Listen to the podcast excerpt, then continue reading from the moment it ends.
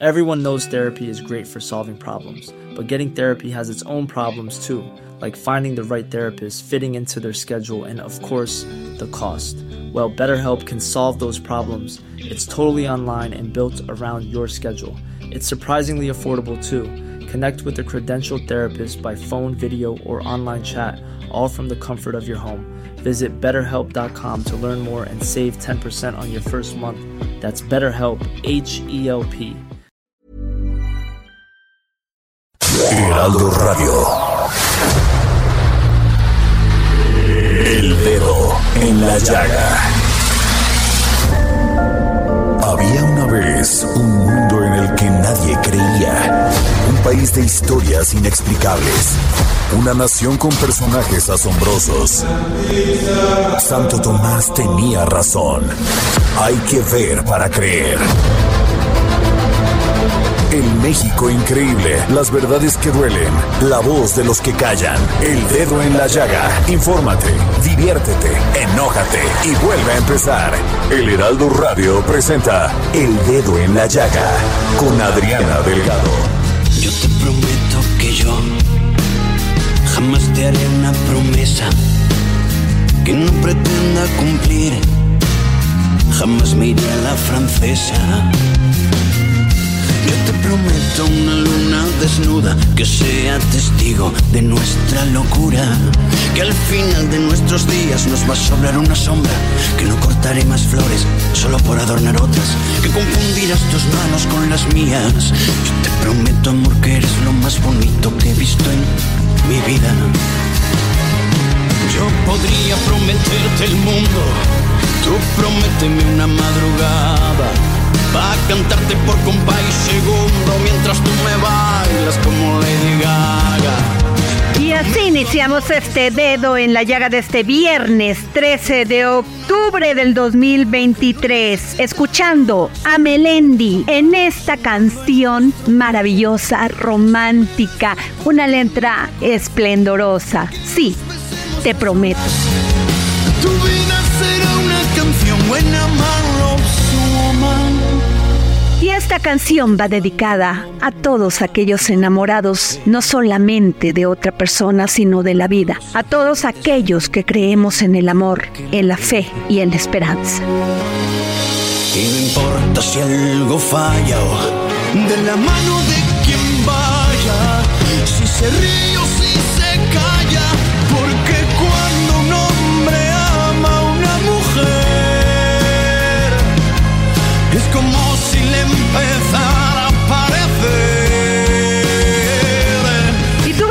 Oportunidad de entrevistar a Álvaro Manguino, uno de los 16 jóvenes uruguayos que sobrevivieron a 72 días en la cordillera de los Andes, luego de sufrir un terrible accidente aéreo a más de 4.000 metros de altura. Y está aquí, en México, porque se está presentando Memorias de los Andes, este gran libro que va en su cuarta edición a 51 años del accidente.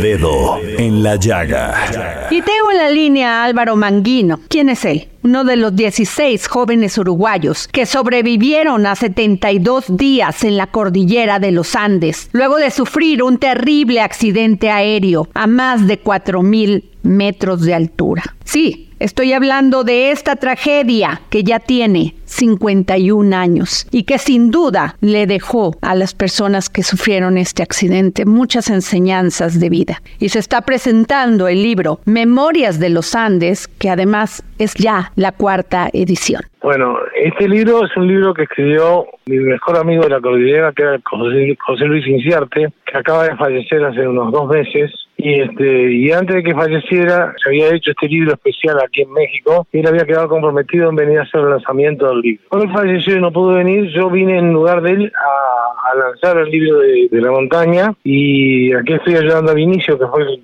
autor de este libro que está muy bueno, que, que está mejor que el que había escrito antes en el año 2017. Tiene varios cambios, este, está más, más completo y bueno, y con mucho gusto con, por, hago esto por mi amigo con el mayor de los placeres. Álvaro, no es fácil hablar de esta tragedia que sufrieron ustedes y regresar a ella a veces es traer momentos complicados, difíciles. ¿Qué le dice a usted?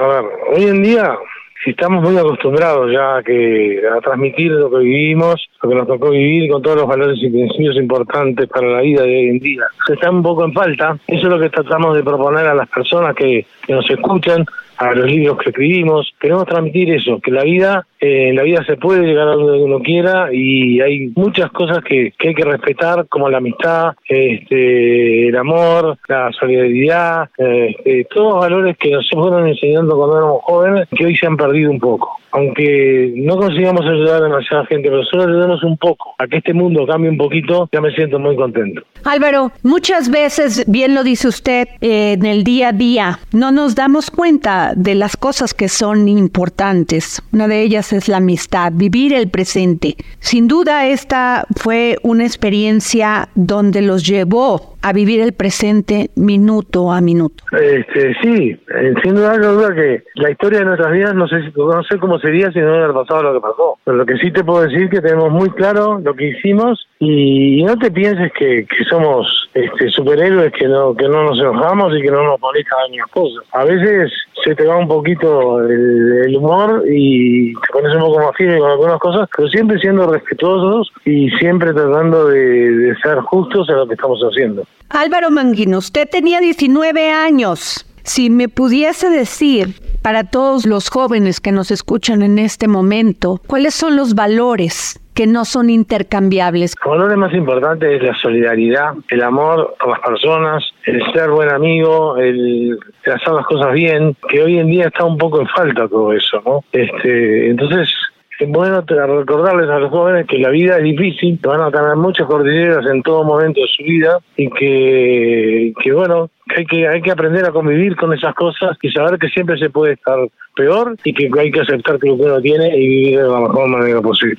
En momentos complicados de la vida, Álvaro Manguino, uno de los 16 jóvenes uruguayos que sobrevivieron a 72 días en la cordillera de los Andes, y en esos momentos, ¿cómo actuar ante un momento de estrés, de preocupación, donde está en juego la vida? Hay que pensar y resolverlo. Eso es lo que hay que hacer. Y si no se puede resolver, no se puede resolver hay que ser bien sincero con uno mismo y con lo que está enfrentando. Álvaro, después de este accidente que tuvieron, usted eh, se casó, tiene sus hijos. ¿Qué recomendaría a tantos años de esta tragedia? Que tenemos solo que agradecer. Fíjate que hace 51 años que sufrimos el accidente, estamos 14 de los 16 seguimos vivos. Acaba de morir el, último que murió, que fue el hace dos meses. El anterior murió hace cinco años más o menos. Y bueno, y lo que sabemos es que tenemos que disfrutar lo que podamos de la vida y tratar de pasarlo lo mejor posible y ser justo con, con todo lo que uno haga. Próximamente se va a estrenar en Netflix esta nueva película del director J.A. Bayona, La Sociedad de la Nieve. Y ahí pues lo va a interpretar Juan Caruso y será encargado de dar vida a Álvaro Manguina. A ver, nosotros ya vimos esa película, ya la vi tres veces la película. La vi con mi familia, la vi con la familia de los que murieron, la vimos solos dos veces nosotros. La película es excelente, tiene varias varias cosas importantes. Fue hecha con artistas uruguayos y argentinos, que era lo que nosotros éramos, que hablan del mismo idioma que hablamos nosotros, sin, sin ningún tono diferente como que pueden hablar ustedes español aquí en México. Es mucho más real de lo que realmente sucedió. Está muy bien montada, este, la cual todos los participantes fuimos importantes en algún momento para alguna cosa. No hay mucho protagonismo de ninguno de los sobrevivientes. Entonces, es una película excelente y que ya está camino al Oscar, que no sabemos si va a poder clasificar o no, pero por lo menos ya fue presentada por España al Oscar del año que viene. Pues yo le agradezco, Álvaro Manguino, gracias por tomarnos la llamada para el dedo en la llaga, gracias por revivir estos momentos y decirnos cuáles son las enseñanzas de la vida. Gracias. Muchos, muchos saludos y muchas gracias. Gracias. El dedo en la llaga. Y desde Argentina y en exclusiva para el dedo en la llaga, el gran filósofo, escritor y pedagogo Hernán Melana hoy nos habla sobre Dante y Beatriz. Filosofía, psicología, historias con Hernán Melana. Adriana y oyentes del dedo en la llaga. Bienvenidos a otro episodio de Filosofía, Psicología, Historias. Hoy vamos a hablar de Dante y Beatriz, que sea quizás el amor literariamente hablando más conocido e influyente de la historia. Así que vamos a remontarnos al año 1265, en donde Bela Alighieri tuvo un hijo con Alighiero Alighieri, y a este niño lo bautizaron con el nombre de Durante Alighieri, palabras que significaban duradero a ligero. Ese niño se transformaría en un poeta que años más tarde cambiaría su nombre por el de Dante Alighieri. Su familia era pobre a pesar de que tenía un árbol genealógico que remontaba a cierta aristocracia florentina. Cuando la madre de Dante murió, Alighieri volvió a casarse y Dante creció sin mucha felicidad entre una madrastra y un hermanastro y dos hermanastras con los cuales no se llevaba muy bien. El padre murió cuando Dante tenía 15 años, dejando como herencia solo deuda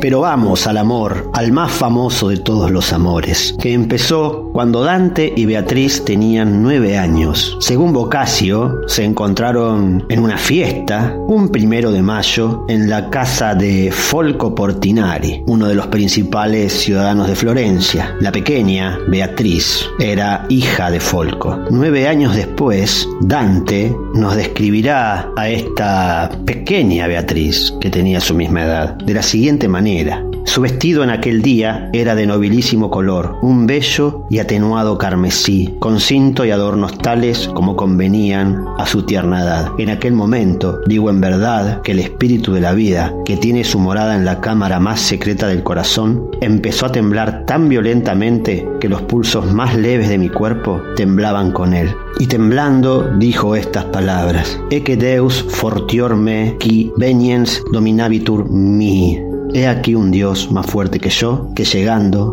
me dominará. Desde entonces el amor gobernó completamente mi alma. Imagínense que alguien de nueve años haya sido tocado por la vara del amor de esta manera. La mayoría de los seres humanos no conocen esa pasión hasta años más tarde. Después de ese encuentro que tuvieron, Dante merodeaba la casa de Beatriz, aunque sea para mirarla sin ser visto, pero pocas veces pudo hallarla. Recién a los 18 años la cruzó en la calle y ella lo saludó. Él sintió que llegaba la bienaventuranza a su vida. Allí fue cuando en realidad nacieron una serie de sonetos conocidos como La Vita Nueva y en los siguientes nueve años compuso los sonetos y después la prosa. Pero esta historia de amor tiene algunos giros trágicos. Por ejemplo, en el año 1289, ella se casó con Simón de Bardi, que era miembro de una rica familia bancaria. Pero para Dante eso era algo superficial y le continuó haciendo poemas sin mencionar su nombre. Lo más trágico fue que un año más tarde de aquel casamiento, a los 24 años, Beatriz moriría y el poeta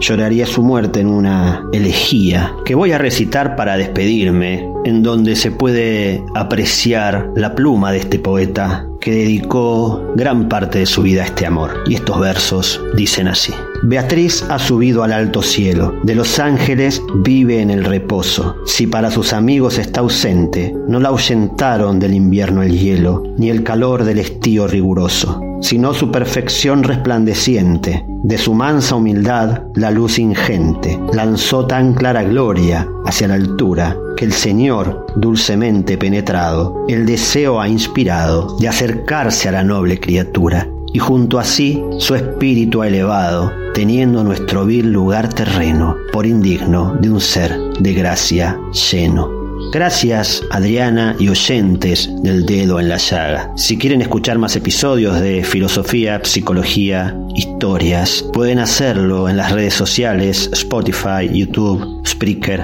Apple Podcast y en otras plataformas. Soy Hernán Melana y espero encontrarme con ustedes la próxima semana.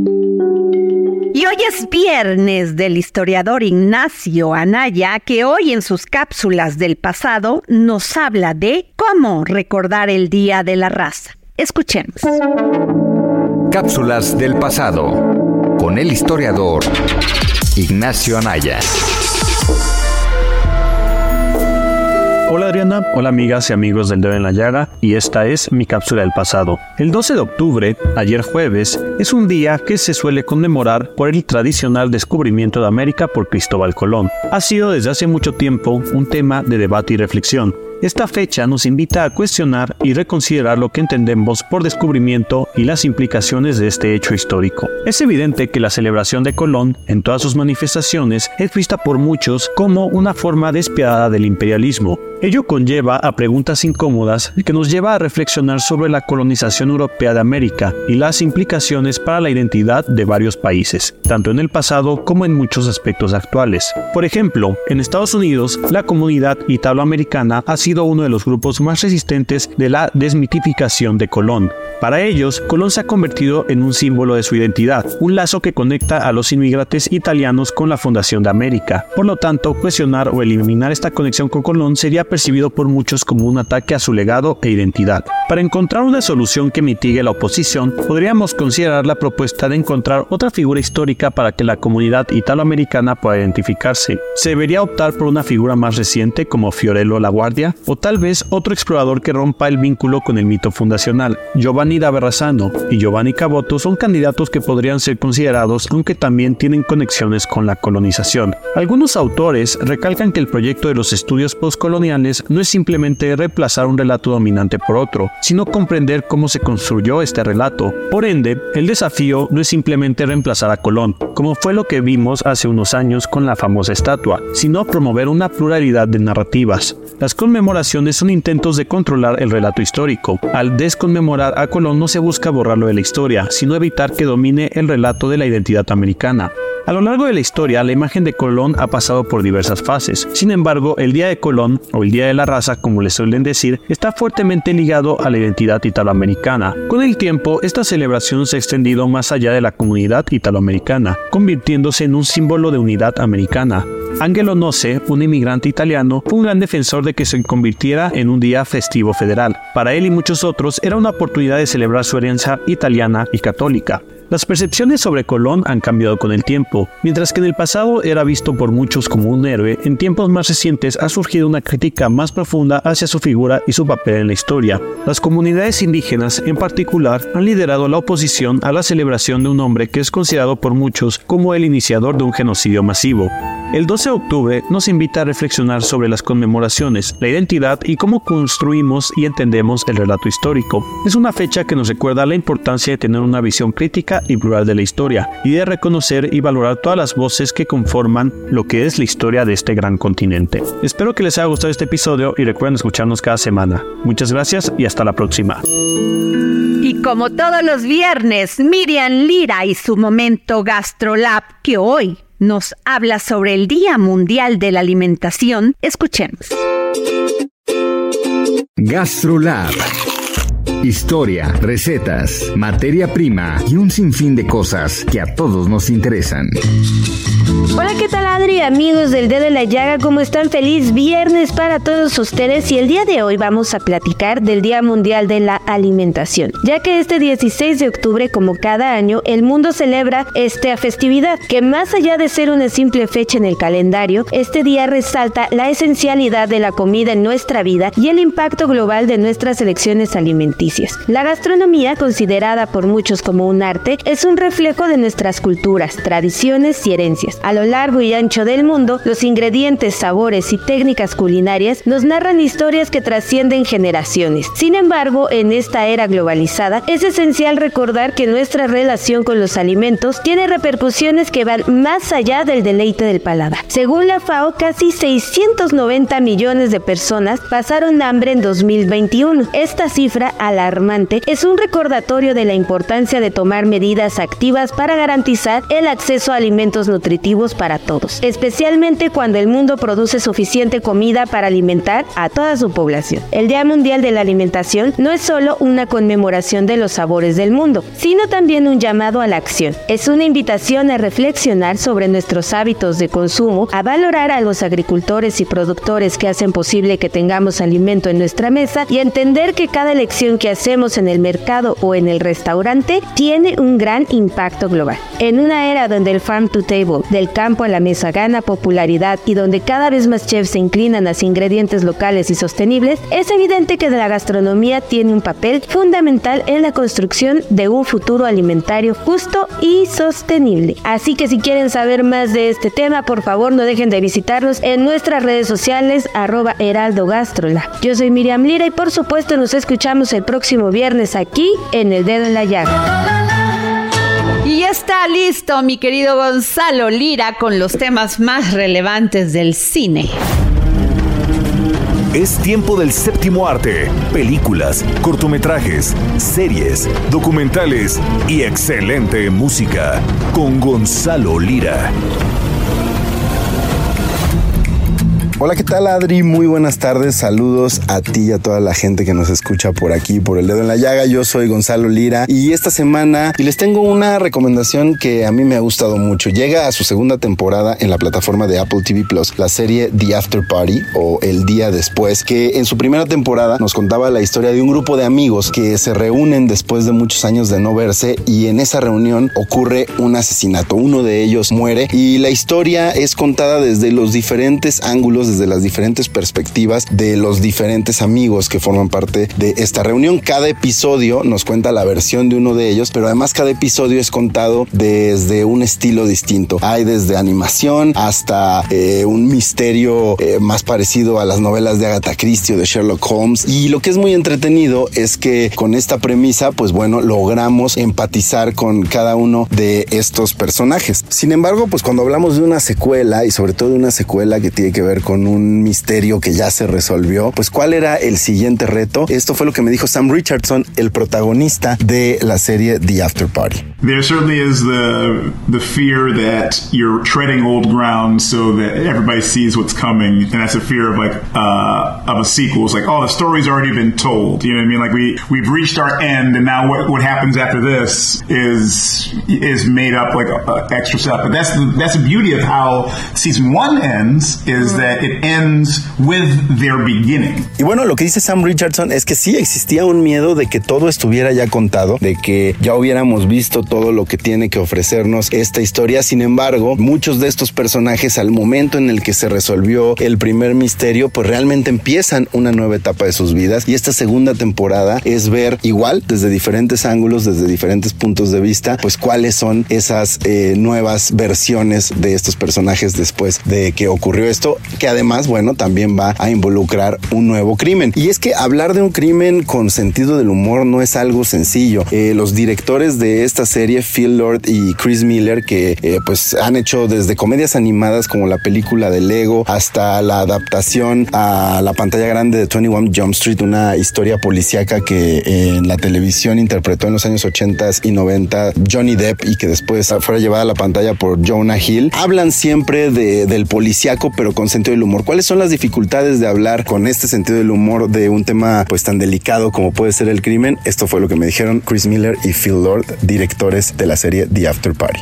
You have to imagine that everybody could capable and of- so you're and so like any murder mystery is about trying to understand why and how we're capable of violence. Right. So there is a dark underbelly to a, fun, a very fun show. It's a kind of an Uh, innocent question.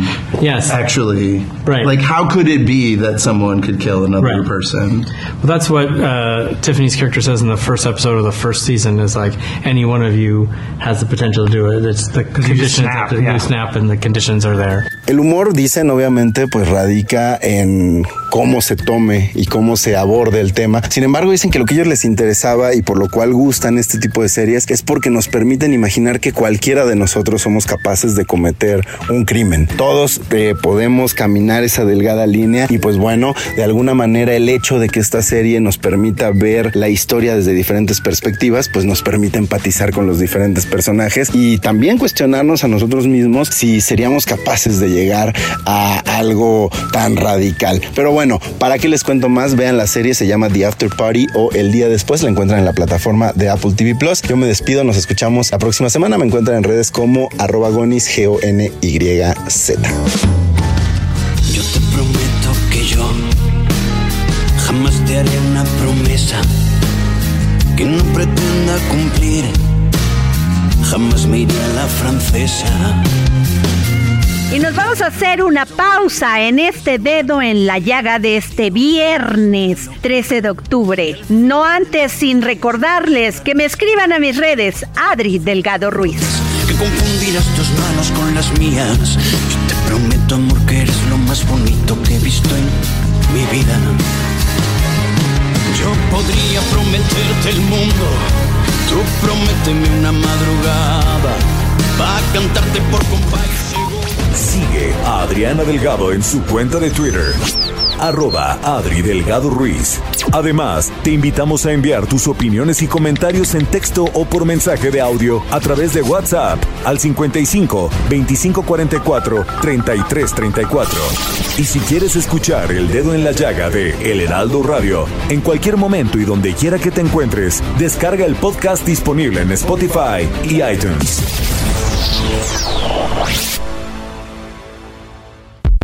Sigue a Adriana Delgado. Burrow's furniture is built for the way you live. From ensuring easy assembly and disassembly to honoring highly requested new colors for their award-winning seating, they always have their customers in mind. Their modular seating is made out of durable materials to last and grow with you. And with Burrow, you always get fast, free shipping. Get up to 60% off during Burrow's Memorial Day sale at burrow.com slash ACAST. That's burrow.com slash ACAST. burrow.com slash ACAST. en su cuenta de Twitter en arroba Adri Delgado Ruiz. Y envíanos tus comentarios vía WhatsApp al 55 25 44 33 34 o 55 25 02 21 04. Adriana Delgado, entrevista en exclusiva al diplomático, periodista y escritor Diego Gómez Pickering. ¿Qué piensa usted del trato que le estamos dando a los migrantes? La política de migración en este país. Yo creo que es una política que deja mucho, mucho a deber, mucho a deber tanto a los migrantes y solicitantes de asilo como por supuesto a los mexicanos. Hablamos hace un momento de qué es la mexicanidad, al menos para mí qué es la mexicanidad. Y para mí la mexicanidad implica ese reconocimiento eh, del migrante porque somos también nosotros migrantes, somos esencialmente ¿no? migrantes a través de la historia, a través de la geografía, a través de la ideología. Y eh, la, la, las actuales decisiones en materia de política migratoria eh, son decisiones que, que, dejan mucho, mucho a deber. Jueves 10.30 de la noche, El de Rayaga, era la televisión. Y regresamos de esta pausa para seguir poniendo el dedo en la llaga y tengo una gran entrevista que le realicé a Diego Gómez Pickering, escritor, diplomático y periodista, y usted y yo tenemos una cita el próximo jueves a las 10.30 de la noche por el Heraldo Televisión. Y hoy, a través de la voz y la pluma del doctor Luis Ignacio Sáenz, conozcamos la vida y obra de la gran poetisa Sor Juana Inés de la Cruz. Escuchemos este viaje a través del tiempo. Bueno, toca ahora el privilegio de hacer algunas reflexiones desordenadas sobre Sor Juana Inés de la Cruz, sin duda la más brillante de nuestras pensadoras y escritoras, hombre, mujer, pájaro, quimera del virreinato, que no es una época a lo largo de sus 300 años ayuna de talento. Tan solo en materia del aporte femenino, recomendaría la lectura de un libro maravilloso de la historiadora Josefina Muriel, publicado por la UNAM, que en más de 600 páginas nos elenca a cientos de grandes personajes novohispanos femeninos justo en un título llamado Cultura Femenina Novohispana. De modo que Sor Juana no está sola, sin embargo la luminosidad y el tamaño del talento y de los aportes que ella realiza en su obra es extraordinario y es incomparable. Quisiera nada más centrarme en el tema intelectual de su biblioteca y la persecución de que fuera objeto por parte del arzobispo Aguilar y Seijas, arzobispo de la Ciudad de México, que era un misógino verdaderamente terrible y enloquecido porque él vivía infligiéndose torturas varias para expiar sus pecados y dar muestra de santidad. El hecho es que Sor Juana va a poder desarrollarse en muy buena medida porque va a gozar de la protección de funcionarios de la corte virreinal, entre otros de alguien que hace las veces de su padrino, que es un gran, gran personaje, que es el secretario, digamos, de la gobernación en el, en el virreinato, que es Pedro Velázquez de la Cadena, pero este hombre a la caída del conde de Galve en 1692, pues va a caer en desgracia y esto hace que en los últimos años, entre la desaparición formal dentro de la corte de este personaje, más que el virreinato de Tomás Antonio Manuel Lorenzo de la Cerda y Enríquez de Rivera, tercer marqués de la Laguna de Carnero Viejo, de rango condal por su matrimonio y grande de España, caballero de la Orden de Alcántara y comendador de Moraleja, ¿no? y en especial por los atributos de su cónyuge, María Luisa Manrique de Lara y Gonzaga, princesa de la Casa de Mantua y onceava condesa de Paredes de Nava, ella disfrutase entre 1680 y 1686, que son los años más productivos de su quehacer literario y de su ejercicio de su curiosidad intelectual, de este patrocinio prácticamente regio, porque son grandes de España. Y sin embargo, al cambio de funciones dentro del imperio de los Habsburgo de este personaje y su mujer, y después la caída del padrino de la gracia de las autoridades virreinales, pues resulta que los tres años de la vida de Sor Juana son terribles. Va, va a morir con la prohibición de escribir sobre cosas le va a ser practicado una, un auto de fe a su biblioteca, le van a ser confiscados todos aquellos libros que no sean de carácter religioso y todos y cada uno de los bártulos científicos que obran en su colección. Recuerden ustedes que Sor Juana es una mujer curiosa y una mujer profunda, de modo tal que tiene una, una biblioteca de más de 4.000 volúmenes, que para la época del barroco, de este barroco tardío, eso es absolutamente delirante. Para que tengan una idea, Diego de Velázquez, claro, tiempo antes, él tenía alrededor de mil ejemplares en su biblioteca, que también es un intelectual y un creador curioso y comprometido con, con la reflexión laica y con la reflexión secular. Y sin embargo, esta mujer tiene una biblioteca de cuatro veces la de Diego de Velázquez para que nos demos una ligera idea. Es una biblioteca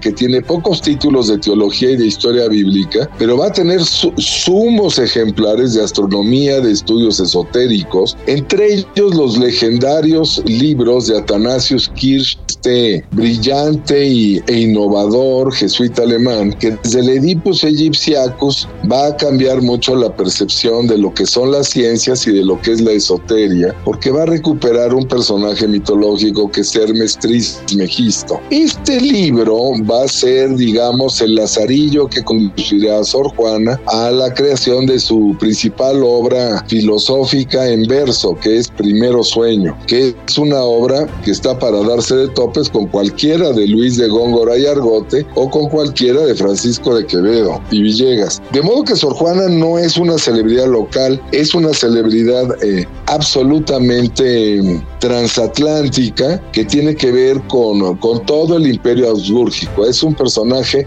eh, yo diría, realmente extraordinario. Pero va a ser perseguida por este personaje que es absolutamente enemigo de las mujeres y que, y que le va a imponer un devotismo y un pietismo francamente inexplicables para esta, para esta mujer que en el fondo yo dudaría que tuviera una genuina y legítima vocación religiosa, sino que seguramente encontró en el locutorio del convento las condiciones idóneas para poder ejercer su vocación intelectual y para poder también ejercer esa pasión por la escritura. De hecho, en vida, parte de su obra va a ser publicada en España en dos tomos que son los que conocemos como Inundación Castálida y que van a tener repetidas eh, ediciones. Eh, el primer eh, volumen de esto, de Inundación Castálida, ahí va a haber, digamos, la antología, el acervo de 121 poemas, cinco juegos completos de villancicos, más el famoso Neptuno alegórico, junto con la explicación de esta pieza que es un arco triunfal para recibir al, al virrey en comento, que es el que va a ser su gran patrocinador, y donde le pide obras hidráulicas para evitar las tradicionales inundaciones de la Ciudad de México, asolada desde los tiempos de la conquista, cuando toda la obra de contención en esclusas de los cinco lagos de la cuenca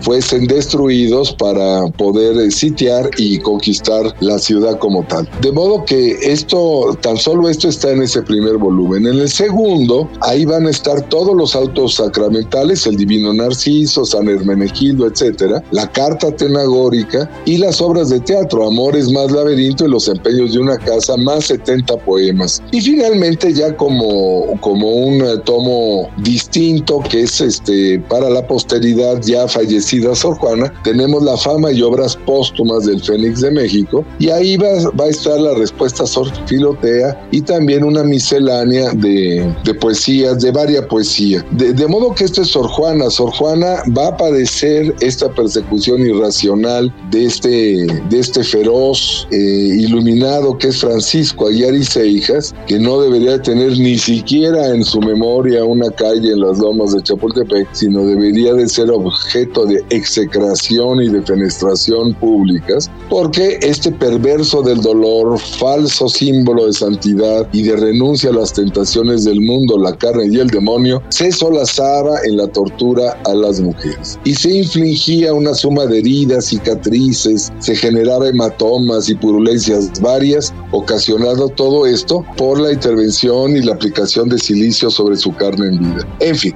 ¿qué se puede decir? De Sor Juana podríamos hablar la vida entera, es inacabable, es un personaje absolutamente extraordinario que ni siquiera en la propia sede de la Corte de los Habsburgo en Madrid tiene rival. Ella es de un tamaño verdaderamente prodigioso, es absolutamente trascendente y solo tendrá un interlocutor en el mundo virreinal que es don Carlos de Sigüenza y Góngora. Y hasta aquí dejamos la reflexión sobre Sor Juana Inés de la Cruz, que en vida llamóse tan largo como Juana Inés Asbaje Ramírez de Santillán. Muchas gracias. Libros, libros, libros con Exxon Alamilla, gran promotor cultural, que hoy nos habla sobre el libro El Jardín de Vidrio de Tatiana Tibuliak, una novela sobre el trauma y la búsqueda de la identidad. Estén atentos a mis redes porque habrá un ejemplar de esta gran novela en arroba Adri Delgado Ruiz. Libros, libros, libros con Exxon Alamilla.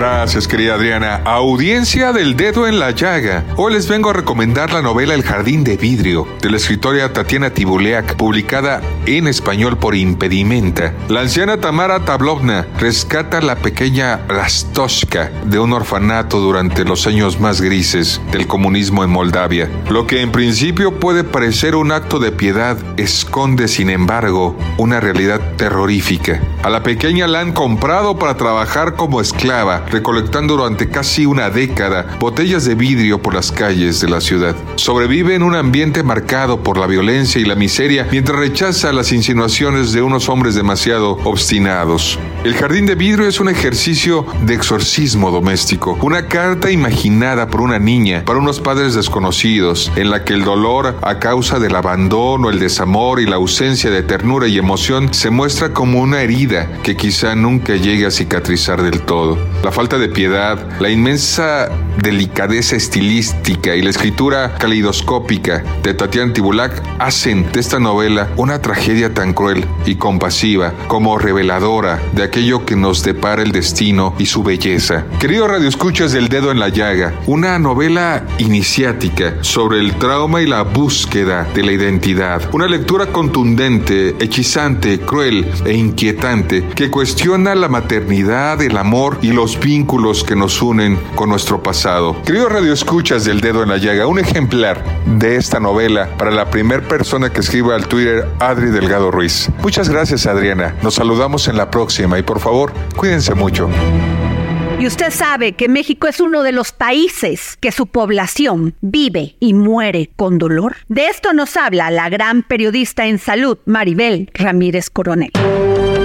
Hola Adri, muchas gracias. Pues hoy te traigo este tema sobre el dolor. La verdad es que pues en México somos un país con una alta proporción de mexicanos viven con dolor y eso no es vida. Se estima que cerca del 27% de la población en México vive con dolor y pues eso es muy alto. Imagínate, serían más de 30 millones de personas y de esos pues como el 41% viven con dolor crónico. Eso significa que es constante o recurrente el dolor en algún miembro del cuerpo, en dolor de cabeza o dolor en algún sentido por alguna enfermedad. Este, mucha gente la que vive con dolor, podría decirse que somos un país con dolor y desgraciadamente pues no lo estamos atendiendo bien, no lo estamos manejando como debería de ser, porque el dolor incluso a nivel mundial ya se llega a considerar como una enfermedad, no solo como un síntoma, porque cuando ya es dolor crónico ya se convierte en una enfermedad que tiene que ser con un abordaje integral, oportuno y adecuado. Incluso la Organización Mundial de la Salud habla de que el acceso a un tratamiento apropiado para el dolor, para esta condición, es un derecho humano y quien vive con dolor y no le atienden su dolor, no logra tener un tratamiento para evitar ese dolor, le están atacando o afectando sus derechos como persona. Es algo delicado y grave. Como país deberíamos de tener unidades de manejo del dolor en todos los hospitales, deberían de ser accesibles, los tratamientos también. En algún momento el Consejo de Salud General sí hizo iniciativas y generó eh, un programa y un plan para que hubiera esas unidades eh, de manejo del dolor en, en, las instituciones de salud, pero desgraciadamente después se derivó, ya no, ya no se le dio seguimiento, fue en este sexenio, y ojalá más adelante se hagan acciones más concretas para tener verdaderamente atención para las personas que viven con dolor, porque no es justo, les afecta en muchos sentidos, se genera con problemas y trastornos de salud mental porque detona depresión, por supuesto también ansiedad, un aislamiento social que quien vive con dolor finalmente no puede convivir, les cuesta trabajo tener pues una dinámica familiar normal, tienen crisis en su vida sentimental, hay un impacto financiero, por supuesto. En general, el dolor redunda en una carga económica alta, está asociada a las tasas de ausentismo laboral y a la reducción de la productividad. Así es que de verdad como país tendríamos que mejorar la comprensión del dolor, tener un mejor manejo, saber cómo manejarlo de manera integral y promover hábitos de vida saludables para prevenir el dolor, para que una enfermedad no detone, no tenga esas complicaciones y que se transforme la realidad del dolor crónico en México, que haya tratamientos accesibles porque también hay muchos problemas para que lleguen tratamientos y no, no necesariamente costosos, sino de bajo costo, pero realmente no terminan llegando a México. Mucho que hablar sobre el dolor en México y muchas gracias por el espacio, Adri.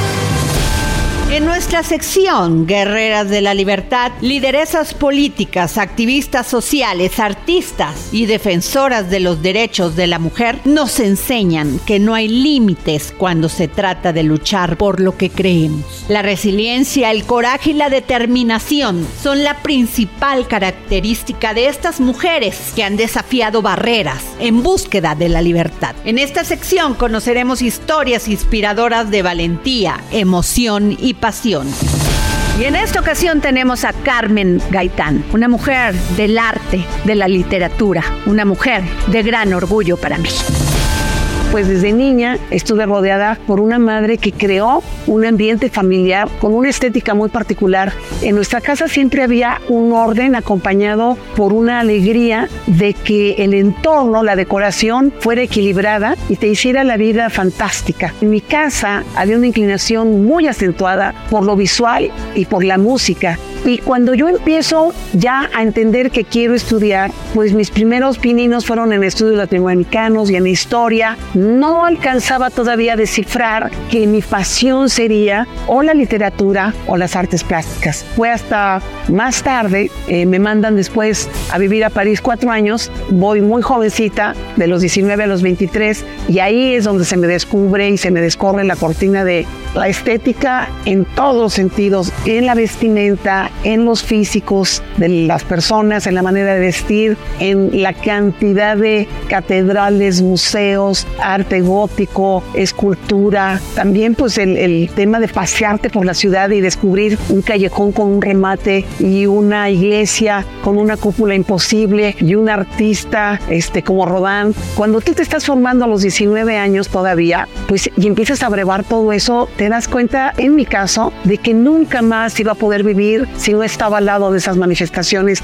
De alguna manera, ese arte que se gestó de niña, ese, e, esa puesta en valor de mis padres, de haber hecho que la estética familiar y hogareña fuera el primer paso para después haberme dado la gran oportunidad de vivir en, en Europa, pues fue el caldo de cultivo para llegar a ser quien soy hoy. Pero sí te puedo decir que, que esa incursión en un feminismo antes de saberlo, en esa apropiación de mi ser y en esa especie de orgullo de saber que con mi propio ejemplo hacia mí misma, yo podía sentirme feliz y tranquila de saberme yo misma de mí misma, mi propia dueña, que nunca nadie me iba a decir qué hacer, sino yo misma. Ese fue como mi primera incursión en el feminismo sin saber que ya estaba yo teniendo una actuación y un pararme en el mundo de manera feminista. Es el derecho a decidir, el derecho a decidir a tu cuerpo, a quién sí, a quién no y por qué. Y hoy las mujeres sí tenemos un papel porque tenemos ya una voz, porque tenemos educación, porque hay que investigar, hay que leer,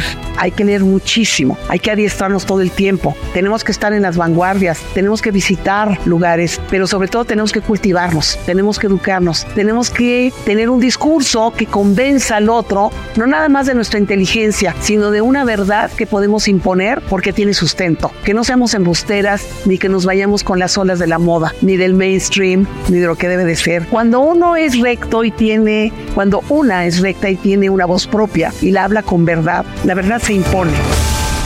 ¿Y sabes la diferencia que hay entre la banda de accesorios y la de distribución en tu auto? Beatriz Jiménez, en su sección Ingeniería Rosa, no los aclara.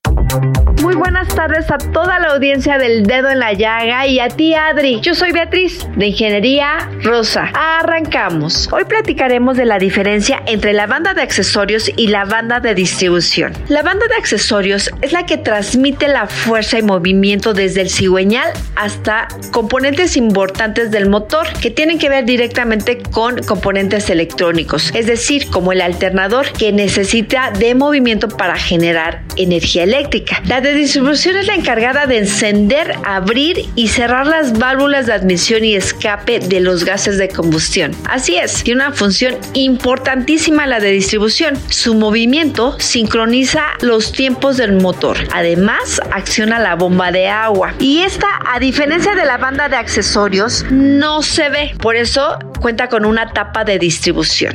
¿Qué pasa si se rompe la banda de accesorios? La banda de accesorios, que es la que se puede ver externamente, depende de ella prácticamente el alternador. Entonces, la bomba de agua y el clima, todo va a dejar de funcionar. Primeramente, el coche se va a apagar como si ya no tuviera batería, porque la banda se va a reventar y va a pegar directamente en el alternador, provocando así una descarga directamente eh, de impacto que le llamamos. Y los síntomas pueden ser que el volante se ponga duro, que obviamente que el coche ya no encienda, que el clima tampoco accione y el coche pues ya no avanzara. ¿Qué pasa si la banda de distribución se rompe? Aquí sí sucede un caos. Esta banda de distribución es la que cuenta con la tapa, es decir, que está cubierta. Al romperse, los pistones golpean repetidamente a las válvulas y esto podría llegar a doblar o romper los mismos pistones. Esto es un daño irreversible. ¿Cómo podemos prevenir esto? Sin duda, ambas requieren de un mantenimiento preventivo. Hablemos de la que nos generaría un caos, la banda de distribución. Esta requiere reemplazarse cada 60 mil kilómetros y en autos de flotilla cada 50 mil kilómetros. Esta debe de llevar una agenda exacta. El día que le cambien la distribución, contemplar los kilometrajes cuando lleguen a 50 mil, ya prever ese cambio. La banda de accesorios hay que reemplazarla cada 80 mil kilómetros. ¿Qué se reemplaza en cada banda? En la banda de distribución estamos hablando que sería poleas, polea tensora, banda y bomba de agua. Es muy importante cada que le reemplacen la de distribución que reemplacen la bomba de agua. Y en la banda de accesorios solamente se va a reemplazar la polea y la banda de accesorios. Espero que estas diferencias y características les ayuden para prever este servicio que es importantísimo en su auto. Que tengan excelente tarde. Y hoy es viernes de deportes con Roberto San Germán.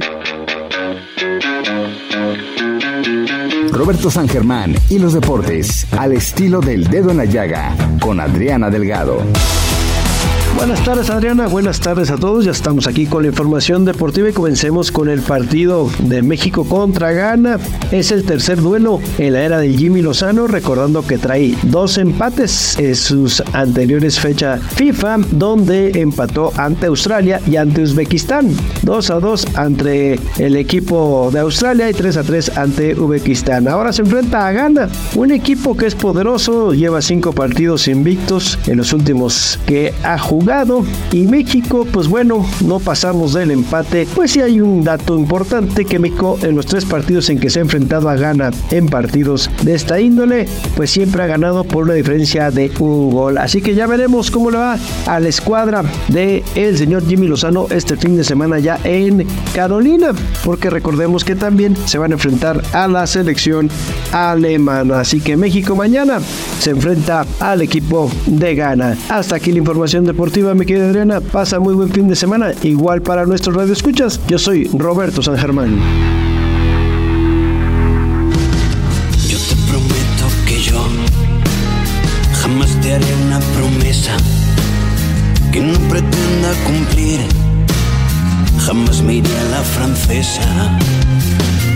Y así llegamos al final de este dedo en la llaga. Tenga usted un gran fin de semana. Abrace a sus seres queridos. Gracias, como siempre les digo, por escucharnos durante toda la semana, pero gracias sobre todo por permitirnos entrar en su corazón. Nos escuchamos el lunes. De la mano de quien vaya, si se ríe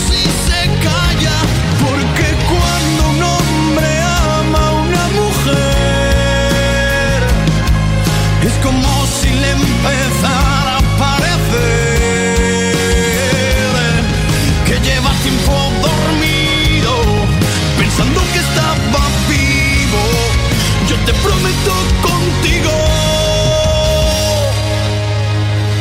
envejecer.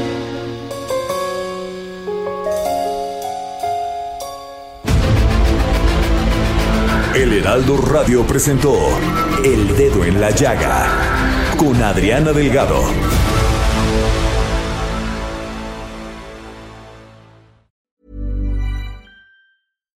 When we're on a budget, we still deserve nice things. Quince is a place to scoop up stunning high-end goods for 50 to 80% less than similar brands. They have buttery soft cashmere sweaters starting at $50, luxurious Italian leather bags, and so much more. Plus, Quince only works with factories that use safe, ethical, and responsible manufacturing. Get the high-end goods you'll love without the high price tag with Quince. Go to quince.com/style for free shipping and 365-day returns.